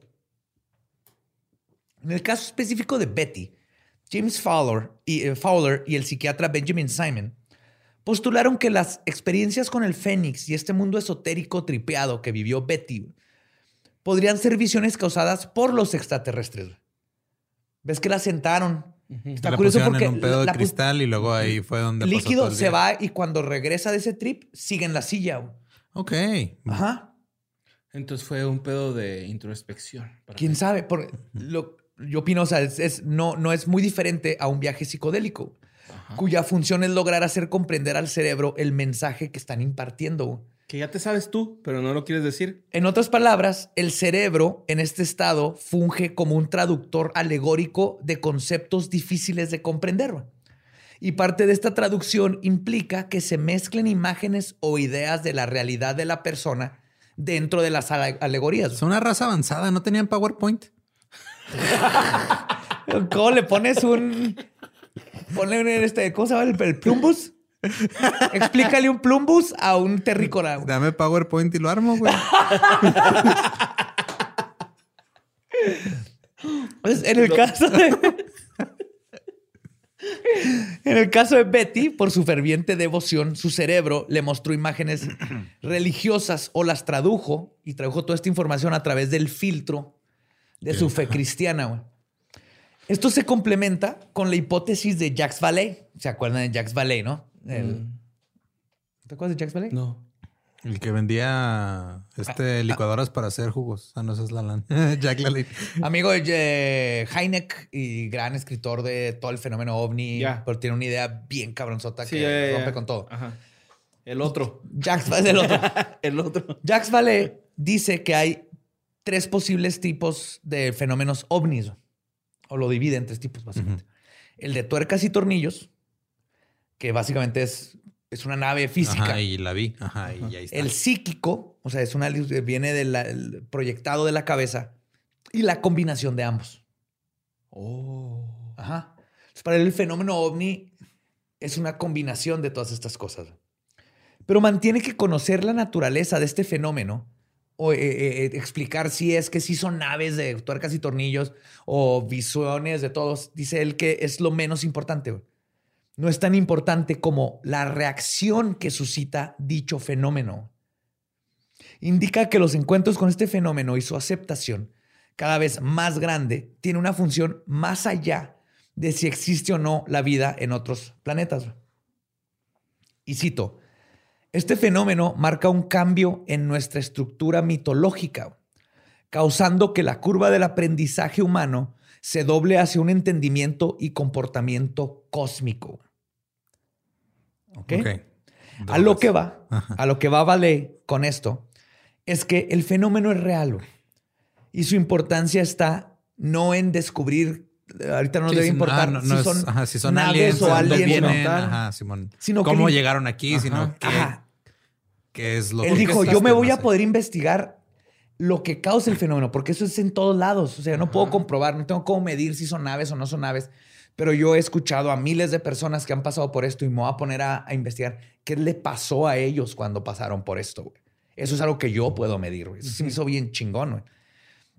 Entonces lo que dice él es que su importancia está en impulsar el psique y el comportamiento humano hacia una conciencia global fuera de sus propios egos. Y él cree que esto ha existido de diferentes maneras. Ahorita es ovnis, pero que hay como un termostato de, este, de social que y nos impulsa, que cuando está muy fría la cosa nos hace alucinar o vienen de fuera. No sabes si es eh, literalmente una cultura que viene y nos lo hace, o somos nosotros proyectándolo, o es el planeta haciéndolo, o es genética. Dice, no sé cómo sucede, pero hay un punto en donde la civilización empieza de repente todo mundo a, a creer en estas cosas y cambia la forma mundial de cómo pensamos en, en drogas. Oh, en capacidad de cerebro, Daniel en- San. Ajá. Ajá. Pero tiene que ser un, un movimiento global. Y dice que es subconsciente o inconsciente. Muy interesante lo que hace, vale. Entonces no me voy a meter ahorita en todo eso, pero está en los show notes, en su reel. Está bien tripeado, ¿eh? Está muy chingón. Y entonces, este, a lo que va, dice, eh, en las décadas de estudios sobre todo tipo de encuentros, del primero hasta el cuarto tipo, Valey notó una constante.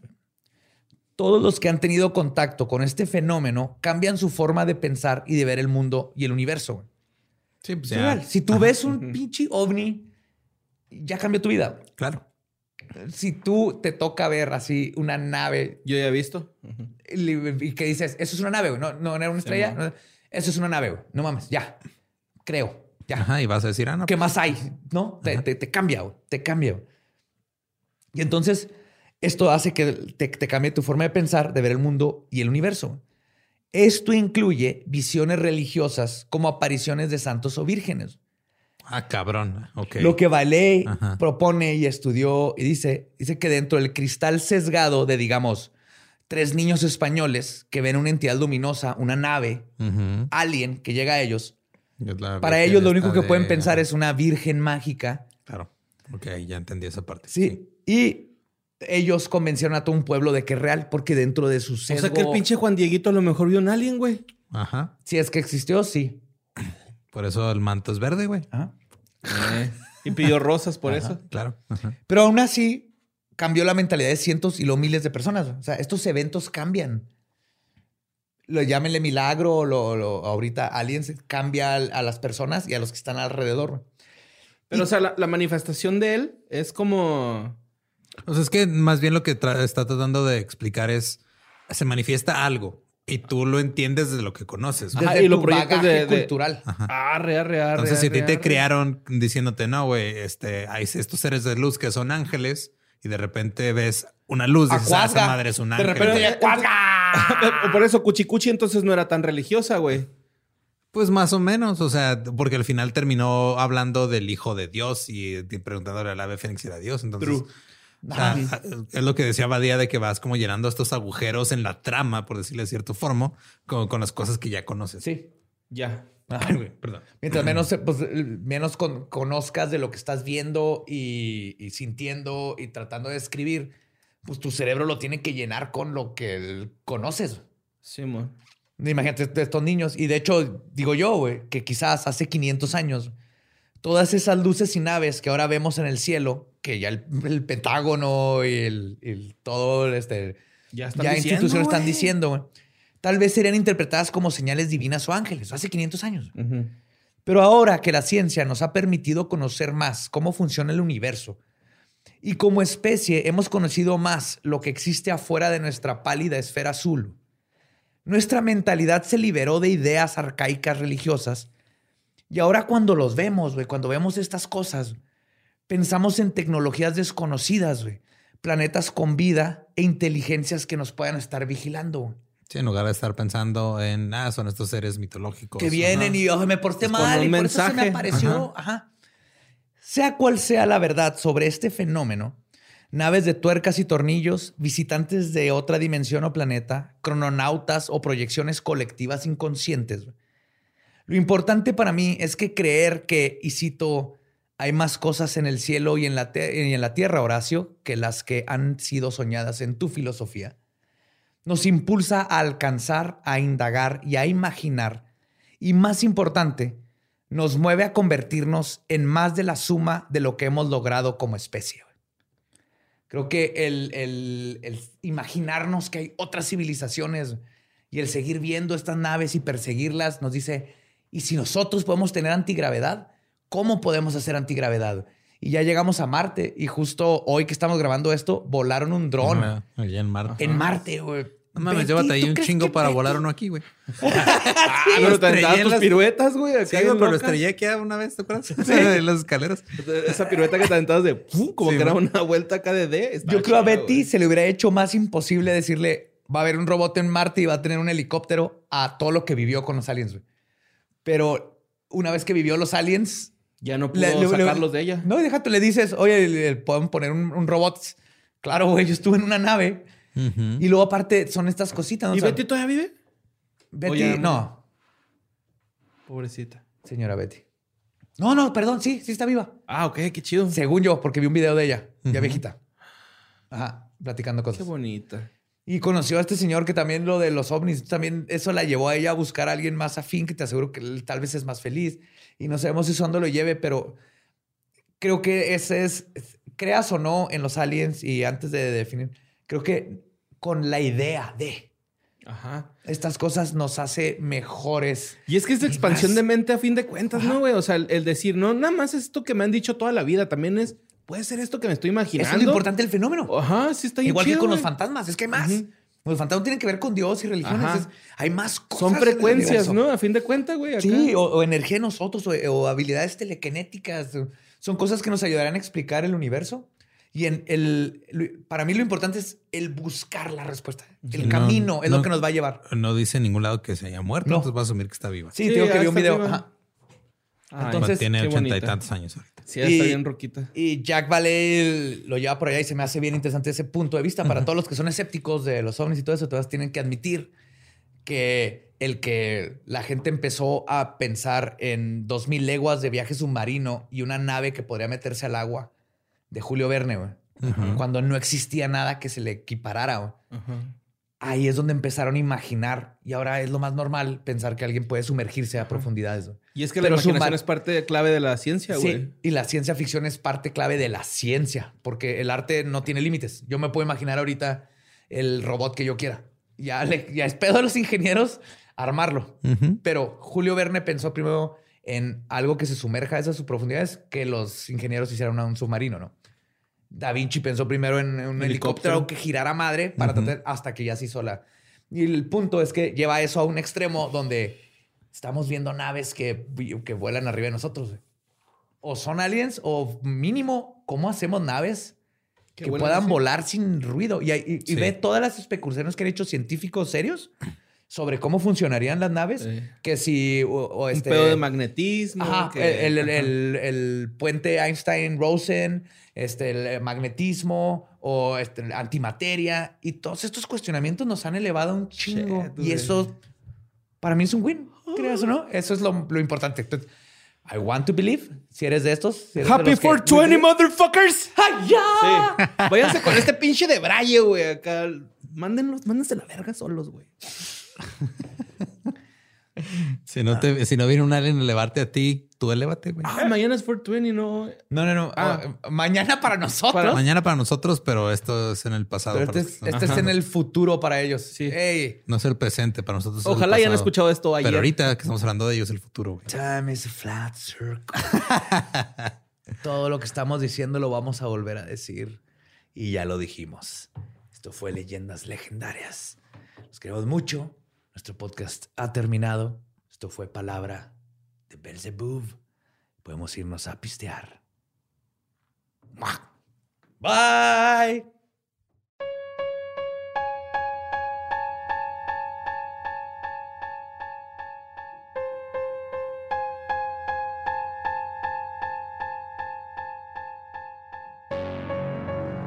Ese fue el caso de la abducción Andreessen.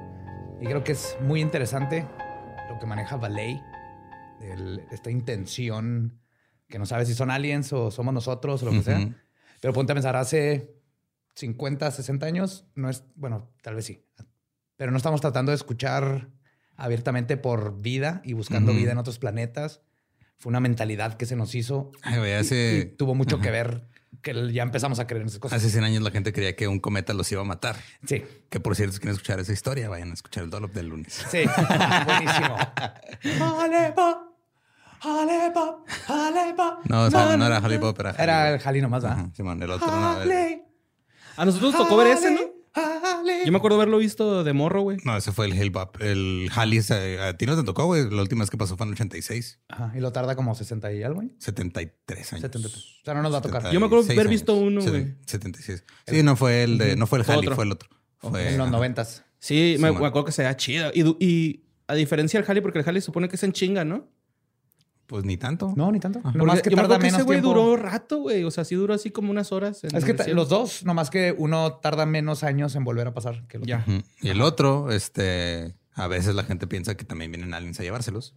Y dicen, ah, pues nos vamos. Uy, güey, eso va a estar bien bueno. Como pulpo. Espérenlo. Ajá. Huyendo de su planeta Sí, original. y obviamente, ¿cuál es, ¿cuál es la manera en la que haces que un alien que viene en un cometa te lleve, güey? Así, si tú dijeras cuál es la forma lógica de hacerlo, ¿qué, qué, qué harías? Levantar el pulgar. Incorrecto. Son tenis Incorrecto. Nike. Tenis Nike y este veneno. Ajá. Órale. o una playerita de expedientes secretos X en la ventana. Dale. Sí. No, porque luego te van a dejar en visto como abadía, güey. Llevan treinta y Guac, tantos años guac. dejándolo en visto, güey. Maldito. Sabes que creo que le echo tantas ganas que ya a propósito no van a venir, güey. Nomás Ajá. se burlan de mí cada vez que O te bloquearon ya. llevan a sus hijos Sí. a ver, mira, mira, hijo, ese güey, ese pendejo. Desde que Sí. yo tenía tu edad, mijo, pone su camiseta en la ventana. Es como. Nunca vengas por él, güey. Es como, todo- es, es como todos los que alguna vez tuvieron un crush que nada más les gustaba gustarles.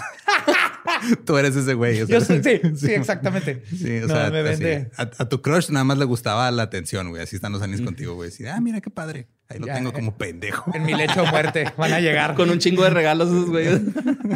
Sí, en mi lecho de muerte van a llegar. Así, Oye, Joe, neta, sí vamos a ir por ti, güey, pero esto estuvo bien cagado. Nomás antes que te mueras, quiero que sepas que.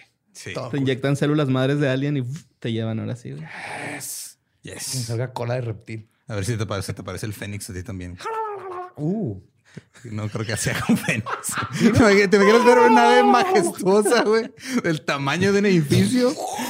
Luego que le hagas como pinche coco no cuafónico, güey. Como, como malo del juego de South Park, güey. Coco no pirotécnico. Y que sea una manita, güey, el Fénix así. Ah. Güey, destrozando todo hasta criaturas mitológicas aquí. Pero sí hacen como pillidito de pollo, ¿no? Los Fénix, según Harry Potter. Pillido de pollo. Pillido de pollo. Así no iba la canción, güey. Eh, pero sí, güey. Es que sí está bien pinche. O sea, la neta, cuando te pones a verlo desde esa perspectiva de eh, a lo mejor es tu mente. Ah, o, o un, un consciente colectivo, o un... Creo que... Y lo más importante para mí es lo que dice Vale de no sabe, ¿no? Pero sabe que existen. O sea, no podemos negar Ujú. que la gente mínimo cree que la abdujeron. Y de hecho habla de, de- de un punto ahí justo en eso, ¿no? O sea, la gente, estos creen que la agujeron. Yo no dudo, él dice, ¿no? Simón. De ciertos casos, hay unos que sí. El- las naves que se han visto y se han fotografiado, o sea, Ujú. ti- ahí están, sí, sí están. Ujú. Lo que no sabemos es Los si son- pancakes del espacio que ahí están ahí también. ahí están, güey. Sí. Ahí- Ahí está. Ahí, ahí. Ahí está. Con Ahí miel está. de maple de a de veras. Si no ha probado miel de Ahí maple de a de está. veras, no ha probado miel de maple. Ahí está.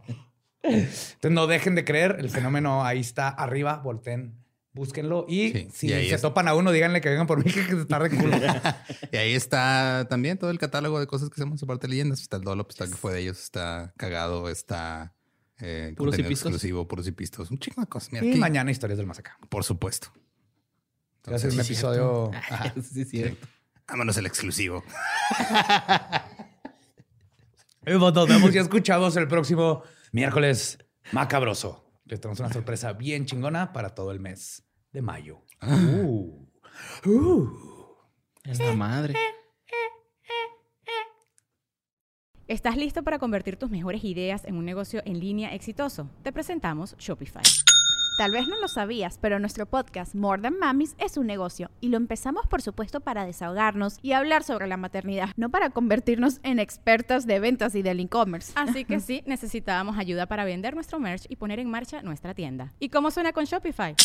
Llegó otra venta. Shopify es la plataforma de comercio que está revolucionando millones de negocios en todo el mundo. Ya seas un emprendedor desde tu casa o desde donde sea, Shopify es la única herramienta que necesitas para iniciar, administrar y hacer crecer tu negocio sin dificultades. Con Shopify puedo gestionar pedidos, envíos y pagos desde cualquier lugar, brindándote toda la información y estadísticas de tus ventas al detalle. Regístrate para un periodo de prueba con tan solo un dólar al mes en shopify.com barra sonoro, todo en Ve a shopify.com barra sonoro para llevar tu negocio al siguiente nivel. Shopify.com barra sonoro.